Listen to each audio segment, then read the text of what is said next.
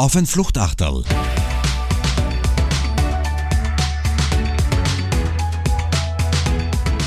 Mit Alexander Raffiner. Und Holger Schwarting. Vorstand von Sport 2000 Österreich und Aufsichtsratsvorsitzender von Sport 2000 International. Lieber Holger, ich freue mich sehr, dass du da bist. Herzlich willkommen. Ja, vielen Dank für die Einladung, Alex. Ich freue mich auch schon sehr auf unser Gespräch. Ich weiß das sehr zu schätzen. Ich weiß, wir haben, äh, wir sind viel im Austausch. Unser Meeting gestern war, glaube ich, bis kurz nach 21.30 Uhr. Es ist sehr intensiv, umso mehr unmittelbar vor Weihnachten, dass du noch vorbeischaust. Vielen Dank dafür. Zwei, drei Worte heute zum zweiten Mal. Also die Premiere war letzte Woche vom Fluchtachtel. Ich möchte mir an dieser Stelle noch kurz bedanken für die vielen, vielen Rückmeldungen. Eine Rückmeldung war, die kommt von langjährigen Freunden aus Tirol, die gesagt haben, finde ich cool, habe ich doch auch eine Chance dabei zu sein oder sind da nur deine Wiener Freunde? Und wiederum andere haben gesagt, bei der Premiere, das war mit Clemens Pick, ah, meine zwei Lieblingstiroler. Jetzt haben wir gedacht, jetzt überliest ihr alle beide und ich habe einen gebürtigen Bremer zu Gast, lieber, äh, lieber Holger. Äh, und das war auch ein Feedback, äh, doch auch die Person noch mehr vorzustellen und dafür muss auch Platz sein. Und wir haben einen sehr, sehr intensiven Austausch, ähm, aber wir, ich glaube, das letzte Mal haben wir uns vor drei Jahren gesehen auf, einer, äh, auf der Wintersportmesse. Äh, lieber Holger, ähm, wer ist Holger Schwarting? Wer ist Sport 2000 und was war dein Weg in die Sportartikelbranche? Erzähl auch zu deinem Werdegang ein bisschen bitte. Ja, gerne. Ja, du hast es vorweggenommen. Also ein geborener, gebürtiger Bremer, Bremen-Fegesack. Ähm, die Story, die ein bisschen weitergeht, ist, dass äh, diese Geburt in Wahrheit im Urlaub stattfand. Und äh, meine Eltern sind Mitte der 50er Jahre nach Hongkong ausgewandert. Und ich bin zwar dann äh, im Sommer, quasi während des Sommerurlaubs im August, habe ich das Licht der Welt erblickt, ähm, wurde aber dann äh, bereits mit im Alter von drei Wochen, glaube ich, exportiert und äh, bin dann nach Hongkong und dort bin ich dann aufgewachsen. Also ich hatte dann ähm, äh, zuerst englische Schulen besucht und dann gab es irgendwann eine, eine deutsche Schule. Und das Abitur habe ich dann in Hongkong gemacht. Wusste aber immer, dass ich ähm, nach, der, nach Abschluss äh, der Schulausbildung in Hongkong nach, in den deutschsprachigen Raum gehen wollte. Also lustig war, dass ich damals viel besser Englisch sprach als Deutsch ähm, und, und deswegen der, der Zug auch mal in, in, in Deutschland äh, zu wohnen.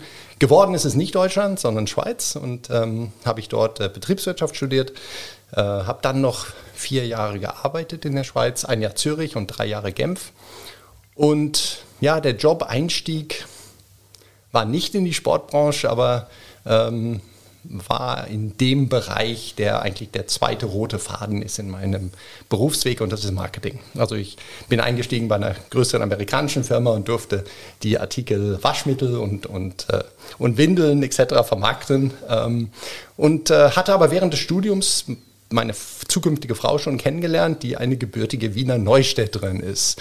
Und äh, ja, und da ist bereits die Begründung, wie es aus der Schweiz dann nach Wiener Neustadt ging. Und das ist seitdem meine Homebase in, in Österreich oder überhaupt, ähm, seit 1990. Ähm, und Anfang der 90er Jahre kam dann auch ein, ein Jobinserat auf einmal in die Zeitung Nike sucht einen Marketingmanager für Österreich. Und das war dann der Einstieg in die Sportartikelbranche. Ähm, ich hatte dann zwar noch ein, zwei Sidesteps im, im, im Weg, aber die Leidenschaft für die Sportbranche war sehr, sehr hoch, weil ich auch selber begeisterter Sportler bin. Und so waren die Stationen äh, in, in, der, in der Sportbranche äh, äh, auch Intersport und äh, auch Intersport Eibel Sports Experts und seit elf Jahren mittlerweile die Sport 2000.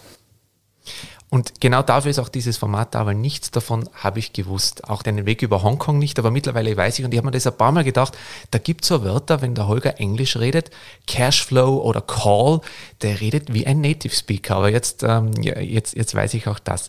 Mittlerweile Vorstand von Sport 2000 in Österreich, ich habe es gesagt. Erklär uns ganz kurz, wer ist Sport 2000, weil auch das, ähm, glaube ich, gibt es ganz, ganz interessant, diese Hintergründe. Ja, die Sport 2000, ähm ich fange mal mit Österreich an, ähm, ist eine Genossenschaft. Also eigentlich heißen wir Zentrasport und wurden vor 49 Jahren gegründet. Also nächstes Jahr haben wir unseren 50er und den werden wir auch, auch, auch feiern. Ähm, Also was ich an dieser Organisation toll finde, ist, dass es so eine richtige, ich nenne das eine Bottom-up-Organisation ist. Ähm, die wurde gegründet 1972 von zehn Händlern ähm, und ist dann sukzessive gewachsen. Ähm, wir haben heute in Österreich 238 Händler, die Teil unserer Organisation sind. Ähm, und diese Genossenschaft wurde ursprünglich mal gegründet, um Einkaufs Macht und Einkaufsmöglichkeiten zu bündeln. Ganz einfach. Menge bündeln heißt bessere Preise. So ging es los. Und heute ist der Einkauf auch immer noch ein sehr wichtiger Bestandteil unserer, unserer Dienstleistungen. Aber heute ähm, äh, ja, vermarkten wir die Marke Sport 2000 gemeinsam mit unseren Händlern. Ähm, wesentliche Logistikleistungen. Wir führen ein Zentrallager, wo wir alle Händler in der Regel innerhalb von 24, 48 Stunden beliefern können. Ähm, IT-Dienstleistungen sind sind immer wichtiger geworden. Ähm, dass das ähm, von, von Riesendatenaustausch, Schnittstellen, Data Clearing Center nennen wir das, bis hin zu jetzt verlängerten Ladentischen im Geschäft oder Online-Shops, die sich ein kleiner Händler normalerweise kaum alleine erlauben kann. Und so sind wir heute so ein, ich, ich, ich denke, wir sind wirklich eine Dienstleistungszentrale für die Händler. Unser oberstes Ziel ist, dass es den Händlern mit uns besser geht als ohne uns. Ähm, und, und das haben wir extrem stark im Fokus. Mein Aufsichtsrat in Österreich besteht ausschließlich aus Händlern ähm, und ausschließlich aus gewählten hört sich jetzt sehr bürokratisch an, ist es aber nicht, äh, Landesvertretern. Also man sieht richtig, äh, die Händler haben das gegründet, die Händler wählen pro Bundesland ihren Landesvertreter, der dann gleichzeitig immer der Aufsichtsrat ist. Und ich als Vorstand habe damit eine extrem klare und gute Entscheidungsstruktur. Und ich habe Aufsichtsräte, die unsere Entscheidungen dann den anderen Händlern gegenüber auch vertreten, ähm, was ja, uns insgesamt schon sehr ähm, umsetzungsstark macht. Ja, also so sind wir gegliedert. Wir haben jetzt rund in Summe ja, knapp 600 Millionen Außenumsatz mit allen Händlern ähm, und haben uns im Sportmarkt Österreich ähm, mit circa ein Drittel des Marktes jetzt schon ganz gut positioniert. Vielen Dank für diese Einblicke. Wir haben den Einstieg bewusst gewählt, auch dann für den zweiten Teil. Eine Genossenschaft mit unabhängigen Unternehmerinnen und Unternehmern. Das ist ganz wichtig. Das wird uns dann im zweiten Teil auch noch begleiten, weil da gibt es gerade einige ganz, ganz starke Herausforderungen und Hürden, die es zu lösen gilt. Mhm. Wir würden aber gerne, wenn wir uns vorgenommen, ein bisschen früher anzufangen, Holger, weil man möchte es heute fast nicht mehr glauben oder man kann sich gerade nicht vorstellen, aber es hat auch mal eine Zeit vor der Pandemie gegeben. Wenn wir dieses Gespräch jetzt, ähm, das wir jetzt führen, wenn wir das im Dezember 2019 geführt hätten, Worüber hätten wir geredet, Holger? Was waren die Herausforderungen im Sportfachhandel? Was waren eure Ziele? Was, was waren vielleicht auch da die Hürden, die ihr euch gesetzt habt wo ihr gesagt habt, das sind die Themen, die müssen wir lösen? Zwei Jahre, Dezember 2019, vor der Pandemie. Eine super Frage, sehr, sehr spannend. Jetzt muss ich mich kurz zurückversetzen in, in, in diesen Zeitraum.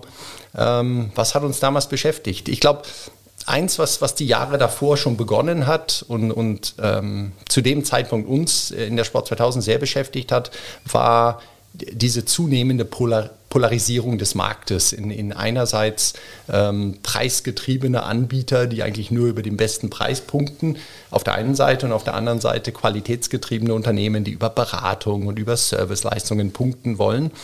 Ähm, und, und da waren wir schon gerade in einem Art Beschleunigungsprozess, weil wir hatten dann neue Ketten in Österreich, ob das der XXL-Sport aus Norwegen ist, ob das äh, der Decathlon ist, der in der Phase äh, sich angesagt hatte. Und ähm, ja, mit neuen Markteintritten hat sich da natürlich auch wieder Bewegung reingebracht. Der Endverbraucher entscheidet. Und es war für uns ganz, ganz wichtig zu sagen, ähm, und das wäre sicher einer meiner Themen gewesen. Äh, wie schafft es die Sport 2000 als Gesamtes mit all den unabhängigen Händlern, sich in der Qualität weiterzuentwickeln und einfach eine bessere Leistung zu bringen? Das zweite Thema war, äh, und ist heute noch, aber wäre damals auch äh, gewesen, dass die großen Marken zunehmend ähm, von Lieferanten zu auch Mitbewerbern werden. Ähm, und was bedeutet das eigentlich für uns als, als Händler? Wie gehen wir mit dem um? Was, was für einen Einfluss hat das auf unsere Strategien?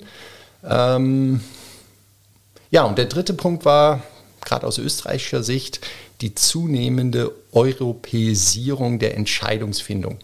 Die großen Marken haben sich immer mehr auf eine Head Office in Holland oder sonst irgendwo äh, Strategie geeinigt und Europa wurde immer mehr ähm, aus einer Hand geführt, Management-Ebenen wurden reduziert und Österreich war, ist für die ein kleiner Fleck auf der europäischen Landkarte. Wie schafft man es als Organisation wie Sport 2000, äh, dort weiterhin auf Augenhöhe mitzuverhandeln und ähm, ja, ein kleiner Nebensatz, Gott sei Dank ist die Sport 2000 nicht nur Österreich, sondern wir sind in 25 Ländern ähm, und, und haben 3500 Geschäfte in Summe.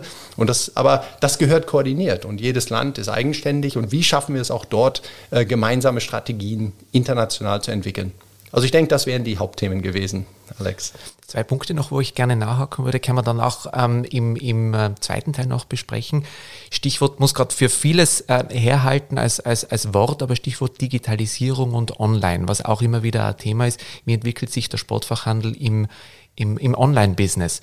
Ja. Wo man auch sagen muss, es gibt sehr oft sehr beratungsintensive Produkte. Auch das persönliche Fitting wird immer wichtiger, egal ob das ein Skishow und anderes ist. Und sage, ist da online wirklich der richtige Kanal, aber nichtsdestotrotz, wie ist der Sportfachhandel aus deiner Sicht? Bleiben wir noch vor Pandemiezeiten, vielleicht dann können wir auch darüber reden, was sich da dann getan hat. Mhm. Ähm, was waren da die größten Herausforderungen, Hürden und wie ist er aufgestellt aus deiner Sicht? Ganz unterschiedlich. Ähm, die Entwicklung hat ja gezeigt, dass es ähm, diese On Online-Pure-Player gibt, die sich im, im digitalen, in der digitalen Welt etabliert haben, die sich dort auch äh, extrem entwickelt haben. Und es gab den stationären Handel, äh, zu denen ich mich zähle äh, mit der Sport 2000. Die lieben es, mit Kunden zu interagieren und die lieben es, zu Beratung zu beraten. Und dieses Digitale war schon ein bisschen ein Fremdkörper. Ja? Ähm, wir haben uns auch lang, ich will nicht sagen gewehrt, aber wir haben uns das ein bisschen vor uns hergeschoben, auch weil wir eine so heterogene Händlerlandschaft haben. Von den, wir kommen, ähm, das beschäftigt uns gerade jetzt, der Riesenunterschied zwischen Händlern, die für Österreicher da sind ähm, und ein äh, und Stammkunden haben, die in der Nähe wohnen, die regelmäßig vorbeikommen und unseren Händlern, die im Tourismus sind, die ähm, wo die Kunden hauptsächlich aus dem Ausland kommen. Ähm, und, und das ist eine echte Herausforderung. Und, und wenn man im Urlaub ist, dann, dann hat man auch einen anderen Zugang. Wenn es wenn, morgen regnet und ich eine Regenjacke brauche, ähm, dann werde ich mir die sicherlich nicht online bestellen. Dann gehe ich zum Händler und check das, weil jeder Urlaubstag so wertvoll ist, dass, dass jeder verlorene Tag wäre schade. Und insofern sind die, die Nachfragekurven und um ein Buzzword zu verwenden, die Consumer Journey ist natürlich eine völlig andere, je nachdem, wo man sich gerade befindet ähm, in, in, in diesem Spannungsfeld. Wir haben, jetzt muss ich zurückgehen auf 2019, ähm, schon gesehen, klar, ähm, der Onlinehandel wächst. Ähm, damals war er wahrscheinlich bei knapp 20 Prozent des Gesamtmarktes. Und ich habe das Gefühl, Sport 2000 hat immer den Online-Handel so in Anführungsstrichen gruppiert wie einen wie einen uniformen Mitbewerber, ja, so wie ein Hervis oder so wie ein XXL-Sport oder was immer. Und man hat den einfach wahrgenommen, ja, wie einen großen Mitbewerber, obwohl das so nicht stimmte. Und die Sortimente, die wir führen, haben sich über einen Zeitraum der letzten 10, 15 Jahre schon diesem neuen Mitbewerb angepasst. Das heißt, wir haben Artikel, die im Online sich besonders gut verkaufen, haben wir nicht mehr geführt das sollen die machen, ja. Und das waren halt doch oft Preiseinstiegslagen, das waren oft Beratungs, ähm, also äh, Produkte, die nicht so beratungsintensiv sind. Das waren Produkte, ähm, die nicht angepasst worden sind an individuelle Bedürfnisse. Und insofern haben wir uns da wunderbar abgegrenzt und, und konnten wunderbar leben damit, dass es diesen in Anführungsstrichen Wettbewerber gab. Nur das hat sich halt jetzt in der Tat verändert. Und jetzt müssen wir online nicht nur marketingmäßig, sondern auch äh, shopmäßig vertreten sein. Und ähm, das ist einer der Punkte der Pandemie. Das ist zwar nicht Dezember 19, wo wir gezwungen wurden, ein Stück weit über unseren Schatten zu springen und, und ernsthaft in diesen Markt einzutreten. Danke für die offenen äh, Worte und den, wie gesagt den Blick hinter die Kulissen. Lass uns jetzt einsteigen in die, in die Pandemie, in den März 2020. Äh, oder Lass uns eine Ebene drüber anfangen.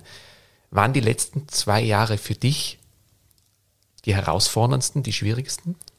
Als Manager, als Führungskraft, aber auch als Person? als Mensch?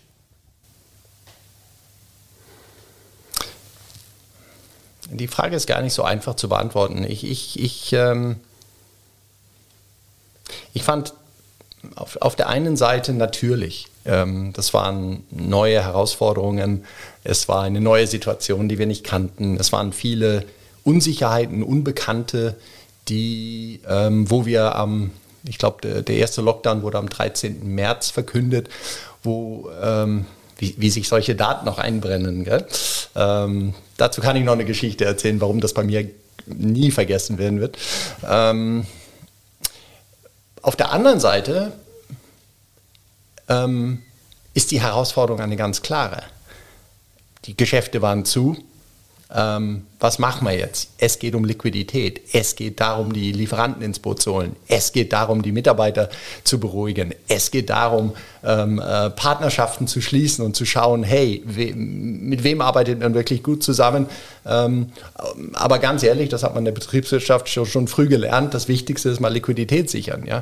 Und das heißt, diese, diese ähm, in, in, einer netten Zeit, wo alles gut funktioniert und man tausend Optionen hat, ähm, das ist eine Art zu managen und man muss fokussieren, man muss Prioritäten setzen, äh, an der Strategie feilen. In dem Moment ist das alles egal. Du musst schauen, dass du deine Rechnung bezahlen kannst, dass deine Händler ähm, liquide sind ähm, und, und das macht die, es macht den unmittelbaren Fokus sehr viel klarer. Und, ähm, und das Lust oder das Interessante für mich war, wie, das bezieht sich jetzt so auf meine Person, aber wie, wie, wie man dann in, in eine andere Rolle schlüpft oder auch ein anderes Führungsverhalten an den Tag legt, weil es notwendig ist.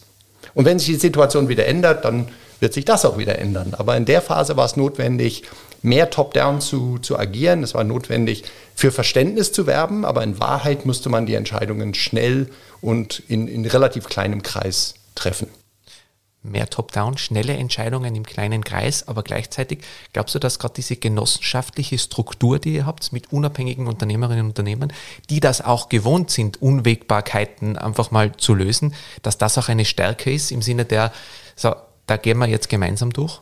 Eine, eine riesige Stärke. Ähm, jeder Unternehmer, und das ist der Unterschied zu einem Filialleiter, jeder Unternehmer ist ähm, äh, ja, so ein bisschen flapsig gesagt, schon um, um sein Leben gelaufen wir wussten nicht, wie es geht, ja, und wie es ausgeht. Und die Händler haben, das, das sind Unternehmer und die haben unternommen und die haben äh, alles versucht, um zu schauen, dass sie ähm, in, in dem, in dem äh, im, im Einzelfall, in diesem Mikrokosmos überleben und äh, und wir haben als Verband geschaut, dass wir in einem, in einem, in unserem etwas größeren Mikrokosmos äh, die richtigen Schritte setzen. Ähm, lustig ist, dass das ähm, die Analogie oder die Metapher, die ich, die ich immer gern gemalt habe, ist, dass ein, ähm, eine vertikalisierte Kette ein bisschen zu vergleichen ist mit einer Monokultur. Ja? In guten Zeiten ist die Rosenzucht, wenn ich nur eine Rose züchte, wahnsinnig effizient und alles ist möglich. Wenn aber dann ein Käfer kommt, gegen den man sich nicht wehren kann, da kann das ganze Thema schnell kaputt gehen. Und die Sport 2000, in, in, mit, mit, viel Liebe gesagt, ist mehr ein, eine, eine, eine, eine frei blühende Naturwiese. Ja? Wir haben verschiedene Blumen und wir haben verschiedene äh, Pflanzen und die überlebt halt besser in einer Krise. Und ähm, die ist nicht so effizient in den guten Zeiten. Wir brauchen länger, um Entscheidungen zu treffen und Dinge umzusetzen. Das gehört zu uns. Ähm, ist aber auch eine Art Sicherheitsnetz. Gute Ideen werden aufgegriffen, schlechte Ideen verlaufen sich, weil es einfach nicht durchsetzbar ist. Ja? Ähm, und in, in schlechten Zeiten haben wir einfach mehr Resistenz, mehr, mehr Resilienz auch. Und ich weiß, dass ihr eben auch in diesen guten Zeiten, der Austausch untereinander, der hat nicht gestartet, weil jetzt haben wir eine gemeinsame Hürde zu überspringen, sondern gerade was das Thema Ziele, Strategie betrifft, ihr habt einen sehr, sehr intensiven Austausch in der Gruppe, das weiß ich.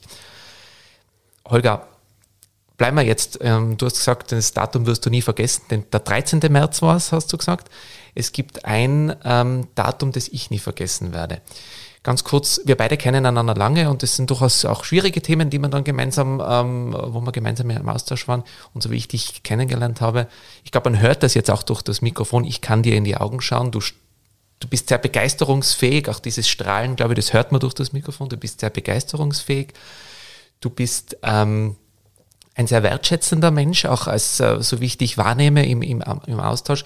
Ich habe dich noch nie aufgeregt gesehen, ich habe dich noch nie laut gesehen. Ich glaube, du tendierst gar nicht äh, dazu, du bist ein sehr, ähm, du bist ein gelassener Mensch und ähm, ich kann mich an ein Datum sehr, sehr gut erinnern und das ist der 3. April 2020.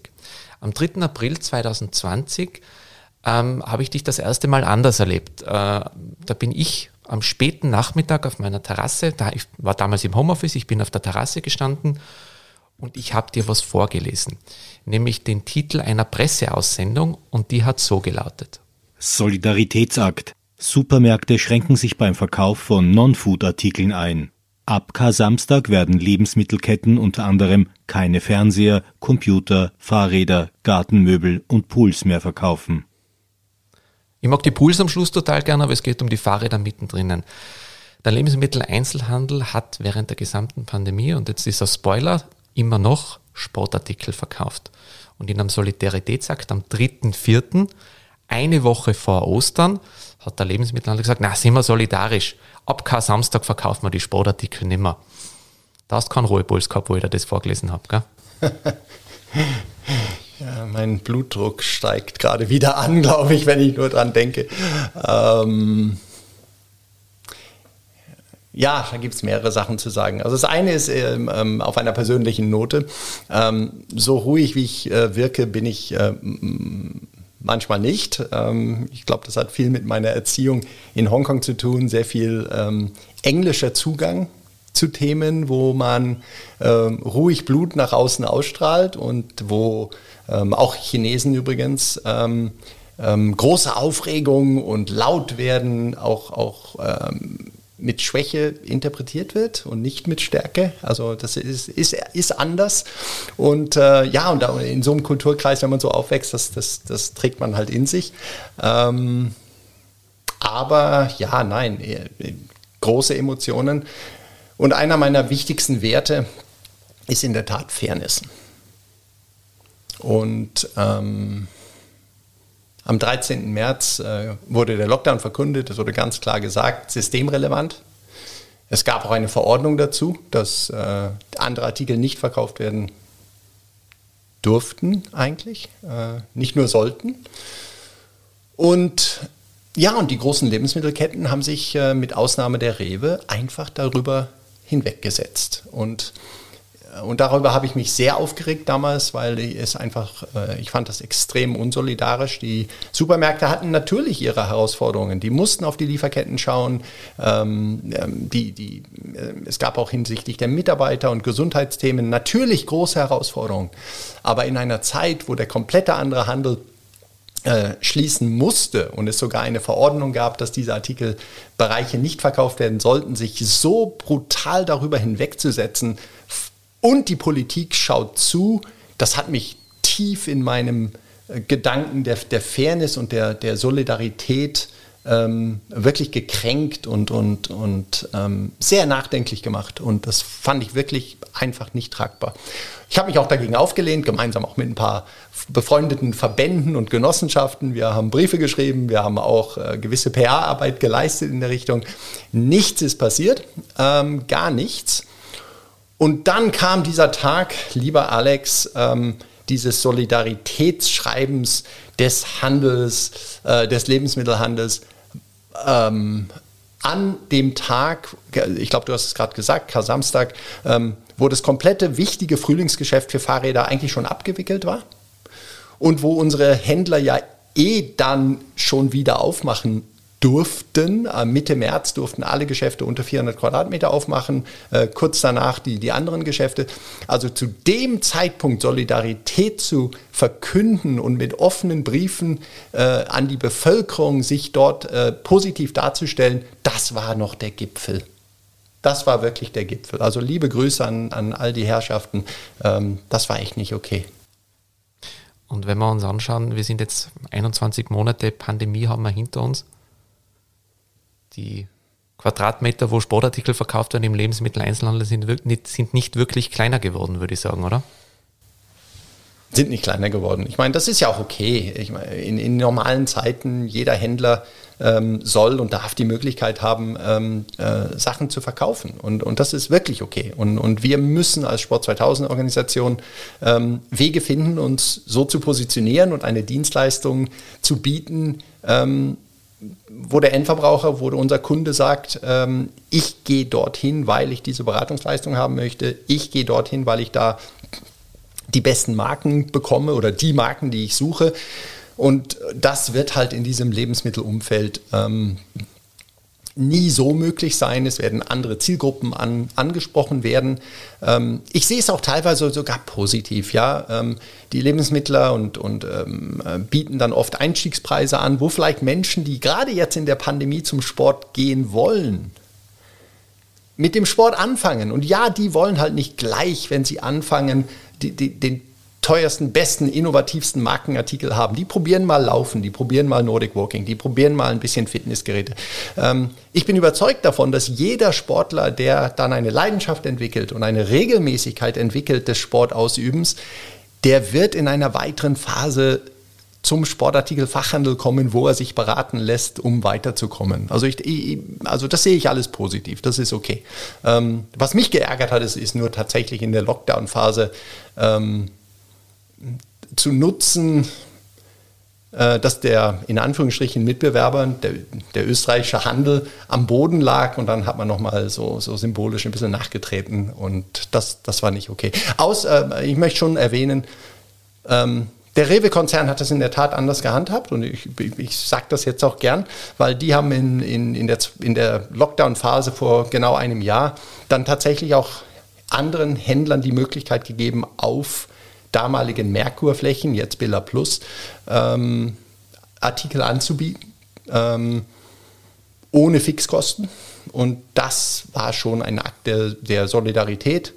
Ähm, und von hier aus auch dort. Also ähm, wirklich ein, nochmal ein Dankeschön für diese äh, faire Initiative. Dafür soll auch Platz sein. Vielen Dank. Lass uns, lieber Holger, die Händlerbrille kurz absetzen. Ich möchte bei einem Satz äh, anschließen, den du gerade gesagt hast. Glaubst du, dass die, und du hast ja selber das Wort Chance gerade verwendet, war die Pandemie auch eine Chance oder ein Treiber für mehr Bewusstsein auch für Sport, Bewegung und Gesundheit. Also ich kann es jetzt von mir sagen, ich glaube, ich gehe, ich habe gesagt, ich gehe bis zu meinem Lebensende nicht mehr spazieren, weil ich bin zu viel spazieren gegangen in diesen Lockdowns in Wien. Ähm, ich bin kein Läufer, ich mag Laufen nicht, äh, ich bin ein Radlfahrer. Aber in Wien sind wir, mir sind nur Jogger und Joggerinnen entgegengekommen. Äh, so viel wie noch nie. Glaubst du, dass auch, dass dieses Bewusstsein gestiegen ist für Sport und Bewegung? Absolut. Ähm, das war die kurze Antwort. Ähm, die, die Pandemie war in vielen Dingen ein, ein, ein Beschleuniger. Ich, ich, ich sage gern Beschleuniger, weil Dinge, die bereits vor der Pandemie äh, begannen abzuebben, die sind einfach schneller runtergegangen. Und Dinge, die schon im positiven Trend waren, die wurden noch mehr beschleunigt. Das kann man in Bezug auf die Digitalisierung anwenden. Das Beispiel, was wir vorhin gehabt haben mit Online-Shops. Der Trend war eh da. Es ist jetzt nur durch die Pandemie nochmal richtig beschleunigt worden. Und Sport ist auch so ein Megatrend, der, der war da. Wir, wir haben gerade so in den Bereichen Laufen, äh, Outdoor, Fahrrad auch schon vor der Pandemie positive Zahlen gehabt in Bezug auf äh, Teilnehmer. Ähm, aber hier hat die Pandemie auch als Beschleuniger gewirkt.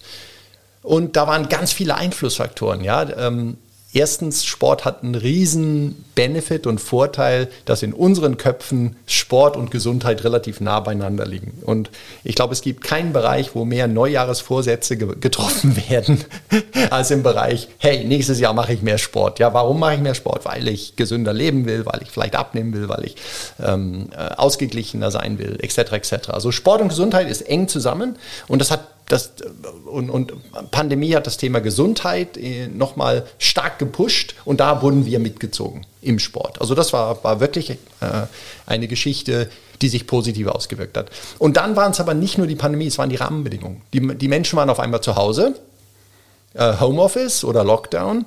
Fitnesscenter waren geschlossen, Tenniscenter waren geschlossen. Ich konnte nirgendwo hin. Was habe ich gemacht? bin wahrscheinlich in den Keller gegangen, habe mein altes Radl hochgeholt und habe gemerkt, hu, wäre eigentlich schön neues zu haben oder die, die ausgelatschten Laufschuhe. Und das hat auch einen gewissen Nachfrageboom ausgelöst, unmittelbar nach dem Lockdown oder auch in dem Lockdown.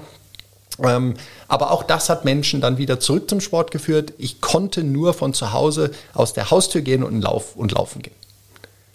Nicht ins Fitnesscenter, nicht irgendwo sonst hin. Und das hat mehr zu einem Daily Sport geführt, einem ähm, Make Sports a Daily Habit. Ja?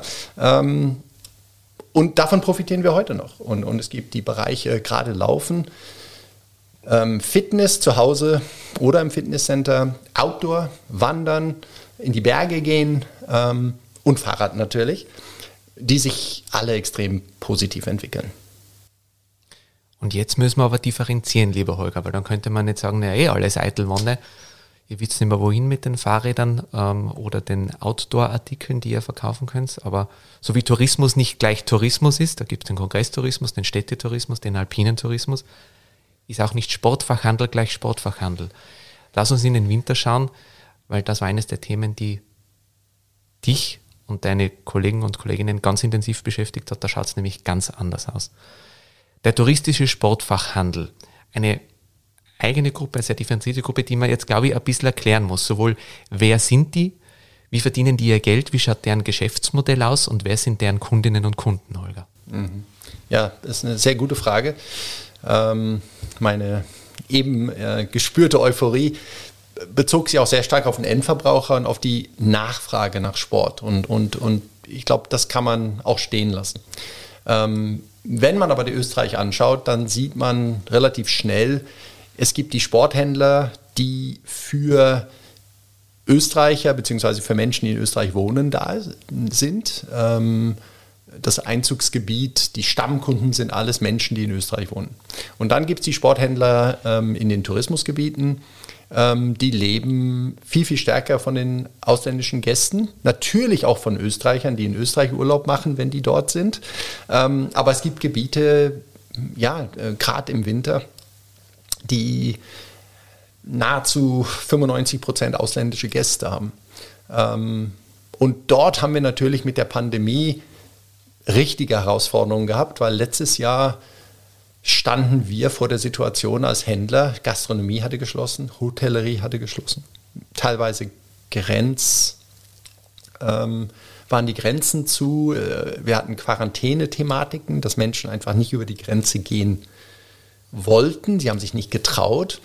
Und ähm, ja, und dann hatten wir die, die extrem fordernde äh, Situation, dass unsere Händler in den Skigebieten zwar offen haben durften, weil der Handel durfte ja dann irgendwann wieder aufmachen. Nur es war niemand da. Und durch, vor allem durch die Hotelschließungen, äh, gab es keine ausländischen Gäste. Es war niemand eine Woche Skifahren. Und, und die Leute, die Skifahren waren, waren Österreicher, die einen Tagesausflug gemacht haben. Und insofern ist der komplette Verleihumsatz eingebrochen. Ähm, wir haben ja de facto nichts verkaufen können. Wir haben Händler mit, mit Umsatzeinbrüchen von, von bis zu 95 Prozent. Und die hatten aber alle die Ware regulär vorher eingekauft. Ähm, und das lässt sich halt nie wieder einholen. Ähm, vor allem Verleihumsatz. Verleihumsatz ist wie ein Hotelzimmer, was man nicht vermietet. Das kannst du nie wieder einholen. Das ist einfach verlorene, verlorenes Geschäft, verlorene Einnahmen. Ähm, die zweite Herausforderung für die, wirklich die touristischen Händler ist, ähm, dass im Sommer oft mit Kernmannschaften gearbeitet wird. Die Menschen, die bei dem Händler arbeiten, ähm, gehören oft zur Kernmannschaft, aber das große Geschäft, wo ganz viele Kunden aus dem Ausland herkommen, ist halt das Wintergeschäft. Und da werden dann die Mannschaften teilweise auf das Dreifache, Vierfache, ich habe sogar Händler bis zum Fünffachen vergrößert werden. Und diese Mitarbeiter, die nur für die Saison da sind, die wurden letztes Jahr komplett enttäuscht. Die hatten Zusagen für Arbeitsplätze, die aber dann nie stattgefunden haben. Ja? Und dieses Jahr stehen wir wieder vor dieser Herausforderung. Und ich glaube, das ist jetzt tatsächlich etwas, was uns hm, nachhaltig ähm, das Leben sehr schwer machen wird, ist, dass die Menschen nicht mehr an die Sicherheit im Tourismus glauben und deswegen sich andere Arbeitsplätze suchen werden. Und die wieder zurückzuholen, wird nicht leicht sein. Und man darf nicht vergessen, und das wird manchmal vergessen, wenn über Tourismus nachgedacht wird, wird oft nur über, an die Hotels gedacht. Aber ähm, wenn man ein Stück weiter denkt, dann, dann ist es doch so, dass ganz viele Menschen, gerade im Wintertourismus, die kommen nach Österreich, um Sport zu betreiben. Die kommen, um Skifahren zu gehen, Langlaufen zu gehen. Im Sommer kommen sie, um Biken zu gehen, um Wandern zu gehen. Das sind Sportarten. Und, und das heißt, der Sporthandel und die Dienstleistungsbetriebe rund um den Sporthandel wie Skischulen etc. etc. Die müssen viel mehr als, als systemrelevant für den Tourismus angesehen werden, weil die Kerndienstleistung oder die Kernaktivität, die die Touristen durchführen und warum sie nach Österreich kommen, ist der Sport. Und darum ist es so wichtig, dass ähm, wir alle auch, und auch die Politik anerkennen müssen, es ist wichtig, dass die Sporthändler mittelfristig stark sind, um die Investitionen auch zu tätigen, ähm, die Mitarbeiter finanzieren zu können, die notwendig sind, um diese so wichtige Dienstleistung auch anbieten zu können auf, auf diesem ganz hohen Niveau, das Österreich äh, auszeichnet. Und die Situation ist dramatisch und auch jetzt, die, wir stehen unmittelbar bevor, dass auch wieder Reisewarnungen, äh, Lockdowns, geschlossene Grenzen im Raum stehen. Ich möchte gern, schlicht weil ich sie mittlerweile auswendig kenne und du kannst mir, ich kann sie wirklich, du kannst mir ähm, aufwecken und ich kann sie dir runterrattern, zwei, drei Zahlen vielleicht noch dazu. Wenn man sagt, wer sind denn diese touristischen Sportfachhändler? 750 Unternehmen, 750 Geschäfte in ganz Österreich, 94 Prozent davon Familienbetriebe. Und wenn wir über den Sportfachhandel in Österreich reden, dann macht er circa einen Jahresumsatz von 2,2 Milliarden. Und allein der touristische Sportfachhandel macht 963 Millionen. Das sind 44 Prozent des gesamten Umsatzes des Sportartikelhandels. Das heißt, auch dieser Verleihumsatz, Holger, das ist kein nice to have, sondern das ist deren Geschäftsgrundlage. Die leben vom Verleihumsatz und von Gästen, von Kundinnen und Kunden, die sich Ski ausleihen. Genau, also du hast alle Zahlen ähm, richtig wiedergegeben. Es, es zeigt diese Wichtigkeit des touristischen Sporthandels Handels ähm, als Anteil des gesamten Sporthandels in Österreich, plus minus die Hälfte. Also äh, das ist gewaltig. Und das Zweite ist, ähm, ohne Gäste funktioniert das nicht. Punkt. Ja, und, und es lässt sich einfach auch nicht wiederholen, es lässt sich nicht woanders wieder gut machen.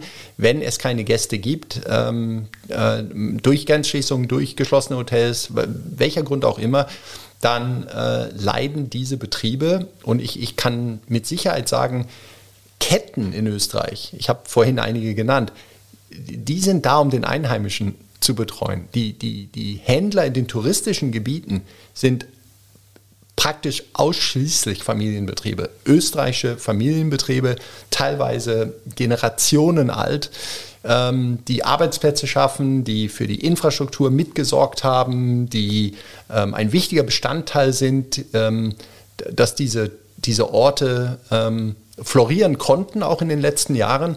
Und da mache ich mir im Moment große Sorgen, dass da wichtige Teile unserer touristischen Infrastruktur, zu denen der Sport halt gehört, ähm, leiden werden. Du hast gesagt, du machst da Sorgen ähm, täglich landen diese Sorgen auch bei dir von den Händlerinnen und, und Händlern.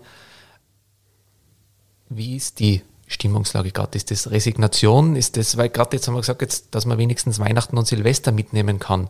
Ähm, das steht jetzt auch auf der Kippe, beziehungsweise ähm, hängt das jetzt wie ein, äh, auch mit den, mit den Varianten jetzt wie ein Damoklesschwert über den Sportfachhandel. Ist das Resignation? Ist das äh, auch Wut? Was, was, was nimmst du da gerade mit in den Gesprächen mit den Kolleginnen und Kollegen? Die Bandbreite der Emotionen ist, ist riesig. Ähm, Gerade jetzt und wir ähm, haben dieses Gespräch, wir führen dieses Gespräch äh, zufällig einen Tag, nachdem ähm, diverse Maßnahmen diskutiert werden, die tatsächlich zwei, drei Tage vor dem so wichtigen Weihnachtsgeschäft sogar dieses Geschäft torpedieren. Ähm, also unsere Händler sind, äh, das Mindeste ist, ist extrem frustriert und verunsichert ähm, bis hin zu ähm, tatsächlich Wut auf, auf die Situation. Hier geht es um Existenzen äh, der Familien selbst, ähm, der Mitarbeiter, denen man Zusagen gemacht hat. Ähm, und, und jetzt vor einer Situation steht, zwei Tage vor Weihnachten, bitte, äh, die völlig unplanbar ist, ganz schwierig ist. Und, und ich bitte mich nicht misszuverstehen. Das, das Thema Gesundheit, das, das ist extrem wichtig. Das ist unser höchstes Gut als Mensch, ja. Und ich, ich äh, und darum ist die Situation auch so komplex in, in, in der Gesamtheit. Ähm, das Einzige, was ich sage, ist, dass ähm, nach dem Komplettausfall letztes Jahr unsere Händler und auch die Händler unserer Mitbewerber äh, in den Skigebieten, äh, die freien Händler, die nicht Teil eines Verbands sind, wirklich alles getan haben, um sich zu rüsten für diesen Winter. Man hat sich gerüstet, dass man sicheren Sport anbieten konnte. Man war im Austausch mit den Seilbahnen, mit der Hotellerie. Wir waren überzeugt, ein Umfeld zu bieten, wo ähm, äh, der Urlauber ganz, ganz sicher Urlaub machen kann. Natürlich haben wir damit nicht damit gerechnet, dass wir die Umsätze eines normalen Jahres äh, machen, aber wir haben zumindest gehofft, dass es ähm, deutlich besser wird als letztes Jahr. Und dieser Glaube, der schwindet gerade sehr und verunsichert uns. Und jetzt sind wir schon wieder in diesen Themen drin, die wir im März äh, 2020 hatten. Wow, wie schaffen wir Liquiditätssicherung? Wie schaffen wir es, dass diese Betriebe den Winter nochmals überleben können? Wie schaffen wir es, dass diese Familie ihre Geschäfte weiter betreiben können? Und ja, das ist nicht, was wir uns gewünscht haben und das stellt uns gerade schon emotional, aber auch sachlich vor äh, große Aufgaben. Und wir wissen auch aus einer aktuellen Umfrage, dass vier von fünf dieser Familienbetriebe, die würde es de facto jetzt auch schon nicht mehr geben äh, ohne Corona-Hilfen. Du hast es gesagt und das ist ja immer wichtig, das betonst du auch immer wieder, Gesundheit ist das oberste Gut und da gibt es jetzt auch keine Patentrezepte. Abschließend ähm, wäre das der, das vielleicht nicht der Wunsch ans Christkind, aber der Appell, es muss eine Wintersaison stattfinden. Ein zweiter Totalausfall in Folge für diese Familienbetriebe geht sich nicht aus. Ist es das? Wie gesagt, es ist immer die Frage jetzt der Wertung. Ähm, ich rede jetzt aus, aus Sicht eines ähm, Sportartikelverbands. Äh, ich fühle mich verantwortlich für rund 120 Händler in den Tourismus-Skigebieten. Hier geht es tatsächlich äh, um 120 Familien mit Kindern, mit Mitarbeitern, die von, von diesen Einnahmen des Tourismus leben. Und insofern kann es nur mein ganz großer, großer Wunsch an das Christkind sein, ähm, dass Tourismus möglich ist, dass der Sport möglich ist in den Tourismusgebieten ähm, unter Wahrung aller notwendigen Maßnahmen, um die gesundheitliche Sicherheit ähm, sicherzustellen. Danke. Lieber Holger, abschließend noch, du hast zuerst gesagt, du bist selbst ein begeisterter Sportler. Jetzt also ich selber, ich bin ein Wenn-Dann-Sportler. Ich bin grundsätzlich, ich mache sehr, sehr gerne Sport. Leider geht es sich nicht mehr so intensiv aus, wie man das wünscht. Ich bin ein Wenn-Dann-Sportler. Also wenn die Verhältnisse perfekt sein, halte ich mir für einen begnadeten Skifahrer. Wenn der erste Aufschlag kommt, halte ich mich für einen mächtigen Tennisspieler. Und äh, wenn ich gerade das richtige Gewicht habe und gut gegessen halt, habe, halte ich mich für einen Zehn-Radfahrer. Ähm, wie ist das bei dir? Was sind so deine Lieblingssportarten? Bist du ehrgeiziger Sportler? Ja, ich habe, ich meine, ich habe, ähm, ich habe sehr viel Wettbewerbsgeist in mir. ähm, ich bin, ich, ich bin der absolute Ballsportler. Also ähm, gebe mir einen Ball und ich, ich, ich kann stundenlang hinterherlaufen. Ähm, ähm, ja, in meiner ähm, Kindheit und, und als Teenager auch sehr viel Mannschaftssportarten äh, betrieben, Fußball, Handball, Basketball, äh, Fußball hauptsächlich. Und dann Schlägersportarten war meine ganz große Liebe. Und ich habe zwar mit Tennis angefangen, aber bin schon im Alter von acht oder neun Jahren dann zum Squash ähm, rübergewachsen und war dann ein außerordentlich intensiver Squash-Spieler. Habe wirklich auch trainiert, habe in, in, äh, immer in Mannschaften gespielt, ähm, ähm, von äh, bin ich heute noch stolz drauf, in der Junior-Nationalmannschaft Hongkongs. Und das war okay. doch, Squash war eine große Sache, war wiederum die englischen Wurzeln äh, äh, in, in Hongkong. Ähm, und, und Squash hat mich nie losgelassen. Ich habe bis zu meiner Zeit, bis vor zwei, drei Jahren eigentlich noch in Oberösterreich in der Liga mitgespielt. Ähm, aber jetzt muss ich doch Äh, irgendwann habe ich mir den, den äh, Meniskus eingerissen und seitdem ist dieses harte Stop and Go beim Squash ähm, schwierig äh, zu meistern. Und jetzt, jetzt gehe ich zurück zum, wo ich eigentlich angefangen hatte mit Tennis. Und jetzt äh, ähm, habe ich wirklich den Ehrgeiz. Und das ist das Schöne. Mein, mein Level im Squash hätte ich mit zunehmendem Alter und habe ich jetzt schon nie mehr halten können. Es war eigentlich nur noch, der, der WS wurde immer nur schlechter und ich habe gewusst, boah, vor zehn Jahren hätte ich den Ball sicher noch erwischt und den Gegner hätte ich sicher noch geschlagen und jetzt halt nicht mehr. Und beim Tennis fange ich halt viel weiter unten an und das Schöne ist, dass ich mich da nach vorne entwickeln kann. Und, ähm, und das motiviert mich und äh, insofern bin ich jetzt auch äh, dabei, meinen Squash-Schlag zu entlernen und richtigen, richtiges Tennis äh, zu erlernen. Und das motiviert mich und das macht macht mir ganz viel Freude. Bei mir ist es genau umgekehrt, dann lass uns Tennis spielen gehen. Ich habe damals bis so 18, 19 jugendmäßig zumindest halbwegs mithalten können. Ich kugel von Jahr zu Jahr weiter runter. Bei mir ist es genau umgekehrt, dann können wir mal Tennis spielen. Ich freue mich drauf, super. Lieber Holger, vielen Dank, dass du da warst und dir die Zeit genommen hast. Das, ähm, wie gesagt, gerade ganz, ganz intensiv auch für den touristischen Sportfachhandel. Es geht unmittelbar weiter. Für dich vielen herzlichen Dank. An dieser Stelle frohe Weihnachten und auch ein paar besinnliche und ruhige Feiertage mit deiner Familie. Danke, dass du da warst. Und wir hören uns beim nächsten Mal. Auch an dieser Stelle frohe Weihnachten und wir hören uns im neuen Jahr wieder. Würde mich freuen. Auf ein Fluchtachterl